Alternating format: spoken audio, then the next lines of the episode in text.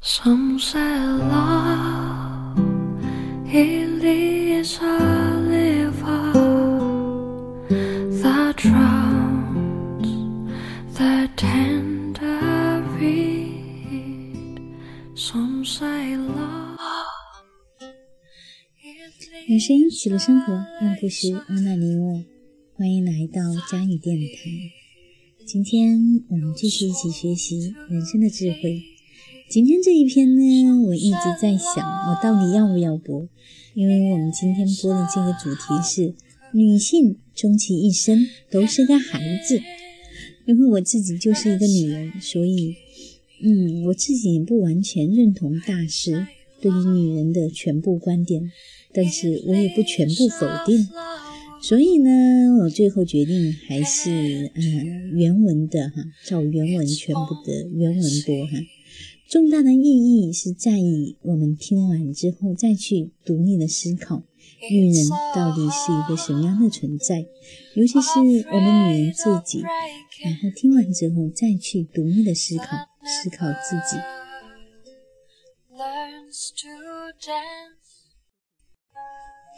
女性终其一生都是个孩子。女性从男性那里要求和期待一切她需要和渴望的东西，男性则从女性那里主要的、直接的只要求得到一样东西。为了女性自身的福祉，女性要形成一个整体，紧密团结以对抗他们共同的敌人——男性。因为男性通过得之于自然的优越的身体和思想力量，占有了人世间所有的好处，女性必须征服他们和俘虏他们。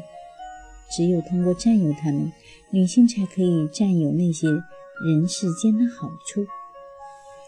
为此目的，女性名誉的性界格言就是绝对不能和男人发生非婚姻关系的性行为。只有这样，女性才能够强迫男性结婚，这是他们的一种投降。只有通过这样做，女性才可能得到保障。只要看女人的体型，就可以知道，这样的形体并非是为了要来达到成就一番伟大的事情而设计。无论是在精神思想，还是在身体力气的方面，最强烈的痛苦、快乐以及力量展现，都与女性无缘。女人的一生与男人的一生相比较，过得会更加的平静，更加没有意义和更加悄无声息。从根本上，不会更加幸福，也不会更加不幸。哎呀！读到这里，我好想反对一下。为什么说女人的一生过得更加平静、没有意义和更加悄无声息呢？啊，我们现在这个时代的女人真的不是这样的。嗯，好吧，主播那个插播结束啊，继续播。女人很适合做我们孩提时的保姆和幼师之类，正因为她们本身就是幼稚、可笑和短视的。一句话，女人的整个一生都是个大孩子而已，也就是处于小孩和男人之间的中间阶段，而成年男人则是真正的人。好了，感觉主播感觉要播不下去了，怎么办？怎么办？怎么可以这样说女人呢？对吗？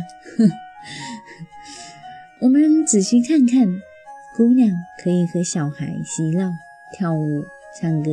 玩上一整天，然后再想想，如果我换上是个男的话，这男的又会是何种样子？哪怕这个男的本着最大的善意勉励而为，大自然让女性在短短的几年间得以配备了让人吃惊的妩媚、丰满和美丽。虽然他们在一下大半生为此付出代价。这样年轻的姑娘就可以在那几年里尽量的吸引男人的想象，让男人们神魂颠倒，以至于老实乖乖的把照顾他们的大半生的烦心事接了过来。要让男人走到这一步，单纯靠理智思考是成事不足的。因此，大自然就以对待其所有作品的方式，把女人们武装起来，让他们拥有所需的武器和手段，以确保自己的生存安全，并且是在他们最需要这些武器装备的时间里。大自然在这方面的形式是一贯的吝啬，正如母蚂蚁在交配以后就会失去翅膀，因为翅膀从此以后就成了多余。翅膀对于孵化幼蚁来说是非常危险的。同样，女人在生产了一胎或者两胎以后，一般都会失去其美丽。年轻的姑娘在心里把家务或者职业、事业视为次等重要的事情，甚至只是娱乐，因为他们把爱情、把征服男人视为他们唯一认真的事情。与此认真事情相关的，还有穿衣、打扮、跳舞等等等等。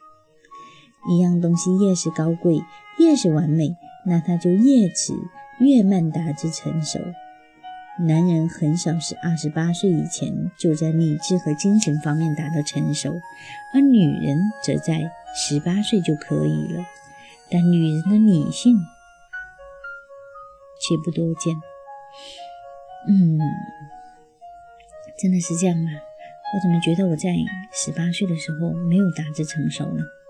女性终其一生都是孩子。总是只看到距离最近的东西，纠缠着现实此刻，把事物的表面现象视为现实，着重渺小的琐事，而忽略了最重要的大事儿。这这一段，哎，我还是比较认同的啊。但是我不是认同是女性，我觉得男人、女人有时候都这样啊，可能只看到眼前的事儿，没有把看清事物的本质嗯。女人更是思想上的短视者，因为她们那直觉性的理解力，让她们敏锐的、锐利的看到了近在眼前的事物，但那些远处的东西却不会进入她们那狭窄的目光范围。所有不在眼前的、所有过去的和将来的东西，对女人所发挥的作用，都远远弱于男性。女人从心里认定，男人的使命就是赚钱，而他们。则是花钱，尽可能的话，在男的生前，他们就是这样；在男的死后，更是这样了。早在男人把挣来的钱交给他们维持家用时，他们就更加坚信这一点了。真的是这样吗？现在我们这个时代的女人，不都是自己挣挣钱吗？不都是自己维持家用吗？好吧，那只能说大师跟我们生活在不同的时代。我们新时代的女人可真的不是这样子啊。女性比我们男性更多的活在当下此刻，因此，只要当下此刻还可以忍受的话，那么女性会比男性更好的享受生活。女性特有的那种高兴的心情也就由此而来。哎，这里这这里好像是在夸我们女性啊。嗯，我们一直在说要活在当下嘛，所以女人比男人更活在当下，对吧？好了，继续了。在陷入困境或者处理棘手事情的时候，征求一下女人的意见，并不是不可取的，因为女人对事情的理解方式与男人完全不同，他们的看法甚至是别具一格的。因为女人喜欢走最短的路径以达到目的。哎，是说我们女人很聪明嘛，总是能找到捷径，对吗？总的来说，女人的眼睛只看到距离最近的东西，而男人则真正因为这些东西就近在我们的眼前，所以眼光就会越过这些东西，而盯在了远处。女人绝对是我们更比我们更加实际和实事求是，所以女人眼中看到的也的确就是实际的情形，而不会更多。但男人。在激情被刺激起来之际，轻易的就把眼前的东西放大，或者添加出想象出来的东西。和男人相比，女人对不幸的人或事怀有更多的同情心，和因此有着更多的关爱和感同身受。但在正义、公正、良心方面，女人却逊色于男人，因为女人的理性比较薄弱，所以现实的、直观可见的、直接的现实之物，对于女性发挥出了强大的威力。面对如此强大的威力，那些抽象的概念、既定的规则、下定了的决心，和那些对过去和将来，以及对并不在眼前的还很遥远的事情的考虑，甚少能够抗衡。女人所具备的美德，就是排在第一位的美德——仁爱；但对于排在第二位的美德——公正，公正对于仁爱，通常是必不可少的工具。但是女人却非常劝切。女人的性格中最根本的弱点就是劝切公正。这一弱点首先是出自于上述的欠缺女性、欠缺理性和反省。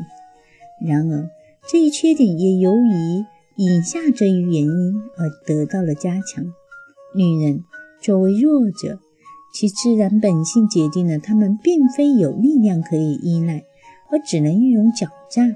所以，人有着本能的狡猾和无法根除的说谎倾向。难道男人不说谎吗？我觉得好像这个是一半一半吧。没有说只是女人说谎，男人不说谎。正如大自然为了狮子配备了利爪和尖齿，为大象配备了长牙。为野猪配备了獠牙，为公牛配备了尖角。乌贼能把喷墨把水搅浑。同样，大自然为女人配备了作假的本领，以自我保护。大自然虽然赋予男性以身体的力量和理性，但同时也以同样的力度给予了女人们作假的天赋。作假、伪装，至于女性是与生俱来的。也正因为如此，所以女人几乎是不论贤女都有这一本领，一有机会就发挥作假这一本领。对于女人，就是最自然不过的。这就好比动物在生命受到威胁时，马上就会动用起武器一样。一个完全真实、不带伪装的女人，也许是不可能的。也正因为如此，女人很容易就能看穿别人的伪装。对女人使诈并不可取。两个女人走在大街上相遇，就已经有相间的态势。同样，两个女人在初次认识的时候，和两个男性在同样的情形下相比，彼此先明显的表现出来更多的不自然、硬做出来的虚假的举止。因此。两个女人之间的相互恭维和赞扬，与两个男性间相比，就显得更加的可笑。虚假、不公正是女性更犯、更常犯的罪过；说谎则是她们的本来的特点。女性在仁爱这一美德上则优于男性，这是因为仁爱的行为诱因通常都是直观的，因此就直接诉诸于人的同情心。女性明显更容易受到这些直观诱因的影响。对于女性来说，也只有直观的、现实此刻的、直接的现实才是真正存在的。那只有通过概念才可以认识到的、遥远的、不在眼前的、属于过去或是将来的事物，却会让他们难以很好的理解。在此，仍然各有得失，公正大多数。是男性的美德，而仁爱则大多数为女性所有。仔细想一下，女性坐在法官席上行使职责的模样，就会让人发笑。但教会你的护士姐妹却甚多于修士宴的护士兄弟。嗯，一个女性的法官，一个女性坐在法官席上行使职责的模样，会让人发笑吗？好像不会吧。现在不是有很多女性的法官，对吗？嗯，我觉得时代变了就不一样了。小男孩大多显示出求知欲，而小女孩则只表现出好打听个别的事情。小女孩在这方面的好奇心可以达到令人吃惊的程度，以此相伴的天真无邪，常常会让人感到厌烦。女性这种无法感知普遍严厉，只关注个别事物的特性，在这个例子里面已经昭示出来了。